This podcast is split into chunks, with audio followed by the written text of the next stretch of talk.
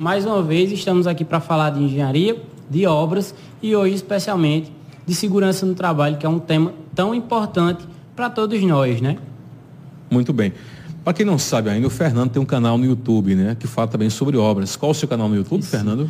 Isso mesmo, meu canal é canal do Fernando Figueiredo. Você digita assim no YouTube que vai aparecer é, alguns vídeos já meus falando justamente curiosidades, obras e suas histórias numa linguagem bem dinâmica que qualquer pessoa, né, pode conhecer essas, essas partes ou particularidades de obras e de, de engenharia. Muito bem. Você também tem um Instagram. Qual é o seu Instagram? Isso. Arroba Fernando Figueiredos, com R no final.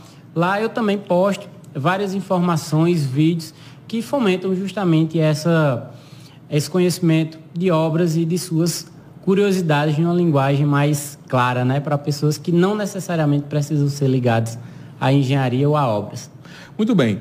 É, eu falava aqui na manchete, Fernando, que no Brasil é, existe é, um número preocupante de pessoas que morrem. Diz que a cada 3 horas e 47 segundos morre uma pessoa no Brasil vítima de acidente de trabalho. Os números são esses ou são maiores? Isso, são aproximadamente, né? São, são esses aproximados. Por ano, morre em torno de 2.500 pessoas. Nossa, é, só no Brasil? Isso, só no Brasil, devido a acidentes de trabalho ou em decorrência da, da falta de utilização de proteção. Né?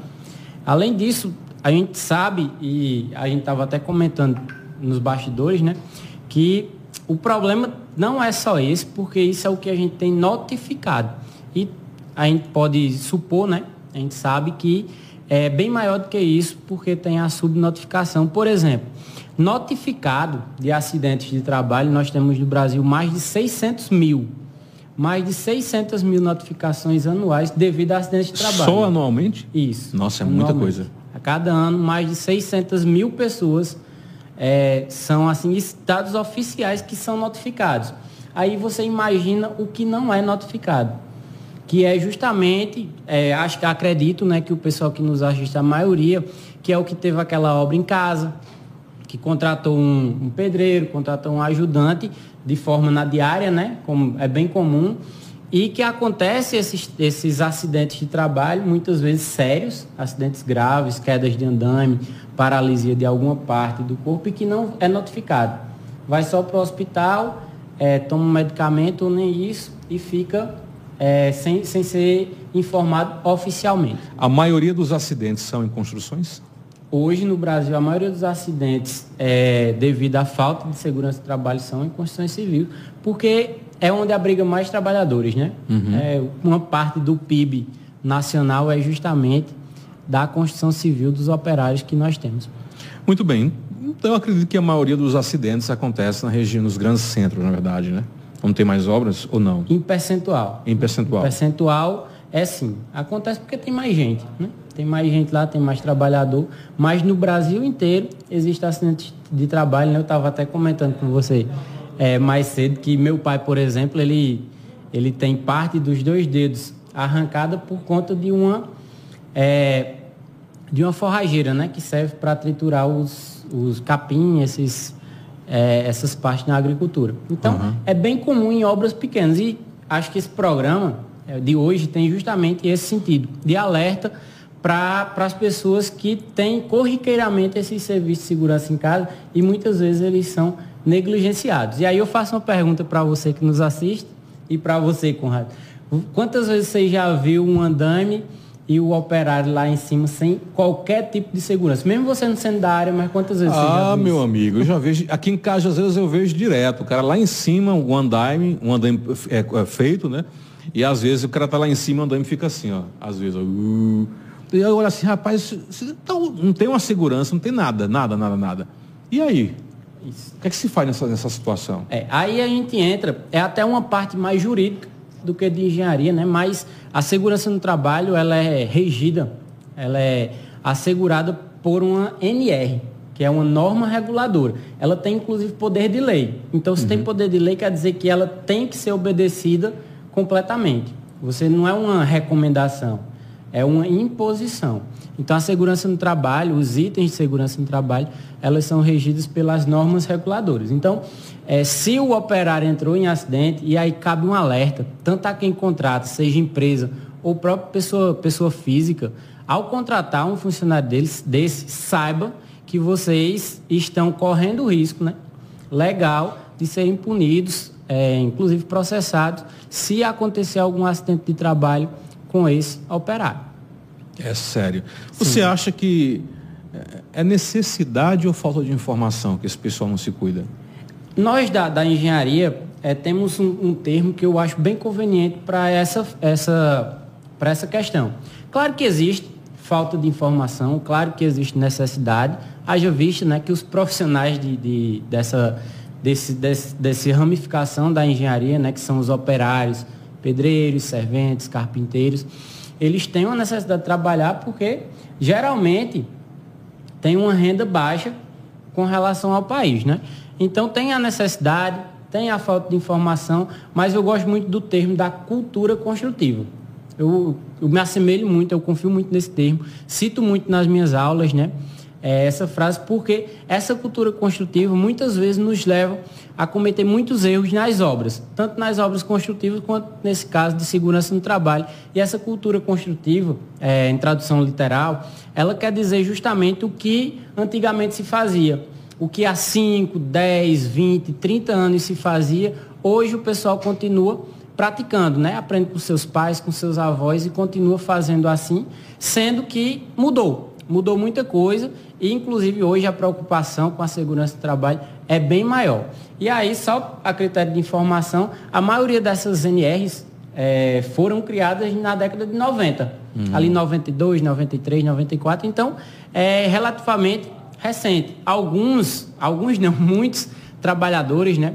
Muitos operários da construção civil já trabalhavam é, antes dessas NRs serem efetivadas. Então continuam construindo da mesma forma. E aí você vê, você andando nas ruas, né, em qualquer lugar do Brasil, você percebe isso, que o pessoal constrói exatamente igual a se construía há 20, 30 anos atrás. Pior que é verdade.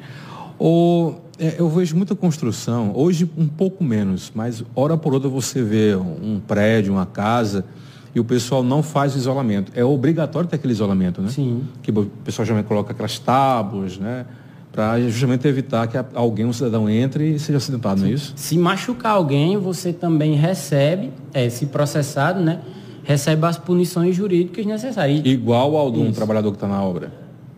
Mais um ou menos. Cidadão, um cidadão é, comum. Vai depender do tipo de processo. Da gravidade, né? Da gravidade, do tipo de processo. Mas o ônus vai para o dono, para o dono do, do estabelecimento. Inclusive, aqui na cidade aconteceu algo bem é, bem, bem similar a isso que você disse, só que de uma forma bem mais trágica, né? No prédio que a gente tem hoje um supermercado, um grande supermercado, um dos maiores da cidade, é, no processo de reforma dele, é, houve uma, é, um colapso, né? A laje tinha alguns, alguns trabalhadores, né? Comércio, etc., por perto. E aí foram, estavam construindo, né? E foram, tinha uns fios lá soltos, aí foram puxar da laje. A laje acabou caindo sobre eles. Morreu alguns, não lembro quantos, mas foi uma tragédia gigantesca justamente por conta da segurança no trabalho. Ah, o que são, tem que, usar, tem que usar também o material adequado para proteção, né, que é chamado de, de EPIs, mas também tem as EPCs. Qual a diferença Isso. entre EPIs e EPCs? Os EPIs são os equipamentos de proteção individual. Então, como exemplo, né, capacete, óculos, colete, esses, esses equipamentos servem justamente para proteger o indivíduo. Uma bota que proteja de um prego, por exemplo, entrar, entrar no seu pé. O capacete, que é um item essencial para isso. É, quando você está é, tá em altura, né, o cinto, a linha de vida para você ficar amarrado no, no como, como você bem falou. Pelo menos isso, né? Para que você tenha uma proteção. Se você escorregar, se você cair acima de dois metros, é obrigatório. Então, na hora que você tá, tá assistindo aí, na hora que você vê, se você vir algum operário, alguém num andaime acima de dois metros, sem a linha de vida, sem os coletes, sem os devidos equipamentos de proteção individual, né? Os EPIs, tá errado. E se você for o contratante dessa pessoa, saiba que se ele sofrer algum acidente, isso recai sobre você as devidas punições. O quanto aos EPCs, é, são os, os, equipamentos de proteção coletiva. Então, equipamentos de sinalização, por exemplo, como cone, as redes protetoras, as obras em construções, você precisa isolar justamente para as pessoas não chegarem perto. Então, se tiver essa sinalização, você fez o certo. Se a pessoa, mesmo com a sinalização, infringir, aí é de responsabilidade dela. Hum. Mas é obrigatório também ter os equipamentos de sinalização, né? redes protetoras, cones, sinalizadores, justamente para identificar que ali é perigoso e que as pessoas não se aproximem. Maravilha. Você falou em rede, eu me lembrei, eu sempre me, me perguntava quando eu vou num grande centro, às vezes tem aquele edifício, tem aquelas redes imensas descendo no prédio lá em reforma e construção. Aquela rede serve para quê? E é um item obrigatório. É uma rede justamente protetora para que tijolos, na hora que está que tá fazendo a argamassa, não caia no, no pessoal que trafega pela calçada. Ah. Então, se cair algum objeto num, numa pessoa que transita ali, ela tem o direito de requerer isso judicialmente e que e o dono vai pagar todos os prejuízos que ela teve, que a pessoa teve. Muito bem, Fernando Figueiredo, algo mais que você queira falar sobre segurança do trabalho? Só alerta, Conrado, ao pessoal que está nos assistindo para que tenham realmente esse cuidado com segurança, porque a gente não trata aí de uma norma técnica só de serviço. É na segurança realmente das pessoas. O número é gritante, acho que é bom até repetir, são mais de 600 mil notificações de acidentes de segurança no trabalho, pela falta de segurança no trabalho. No Brasil. No Brasil, só no Brasil, é. Mais de 2.500 mortes por ano no Brasil devido à falta de segurança no trabalho.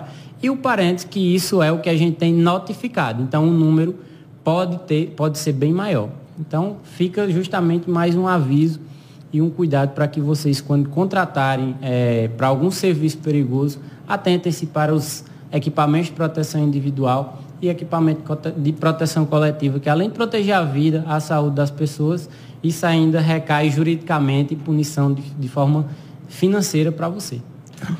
Quem quiser denunciar, tem algum órgão aqui, né, por exemplo, em Cajas Ilhas que faça isso, que fiscalize ou que receba essas denúncias? o CREA, o CREA é responsável por isso, né? que é o Conselho dos, dos Engenheiros Civis, dos Engenheiros Elétricos. Tem o CAL também, que é o Conselho de Arquitetura e Urbanismo, e tem a própria Prefeitura né, com, seus, com suas secretarias. Aqui em Cajazeiras, por exemplo, como a maioria dos demais municípios brasileiros, tem a Secretaria é, de Planejamento, Planejamento e Obra, a Secretaria de Infraestrutura e a Defesa Civil, que compõe justamente o acervo da Prefeitura técnico sobre esses critérios. Então, nesses, todos esses, esses órgãos que eu citei, né, os conselhos de classe dos profissionais, né, CREA e CAL, e nas secretarias de, de planejamento, de obras, de infraestrutura e na Defesa Civil, eles têm isso. E se for algo que você realmente queira entrar de forma jurídica, né, com ação penal, você vai no Ministério Público, que você também pode encaminhar esses, é, esses argumentos e esses questionamentos.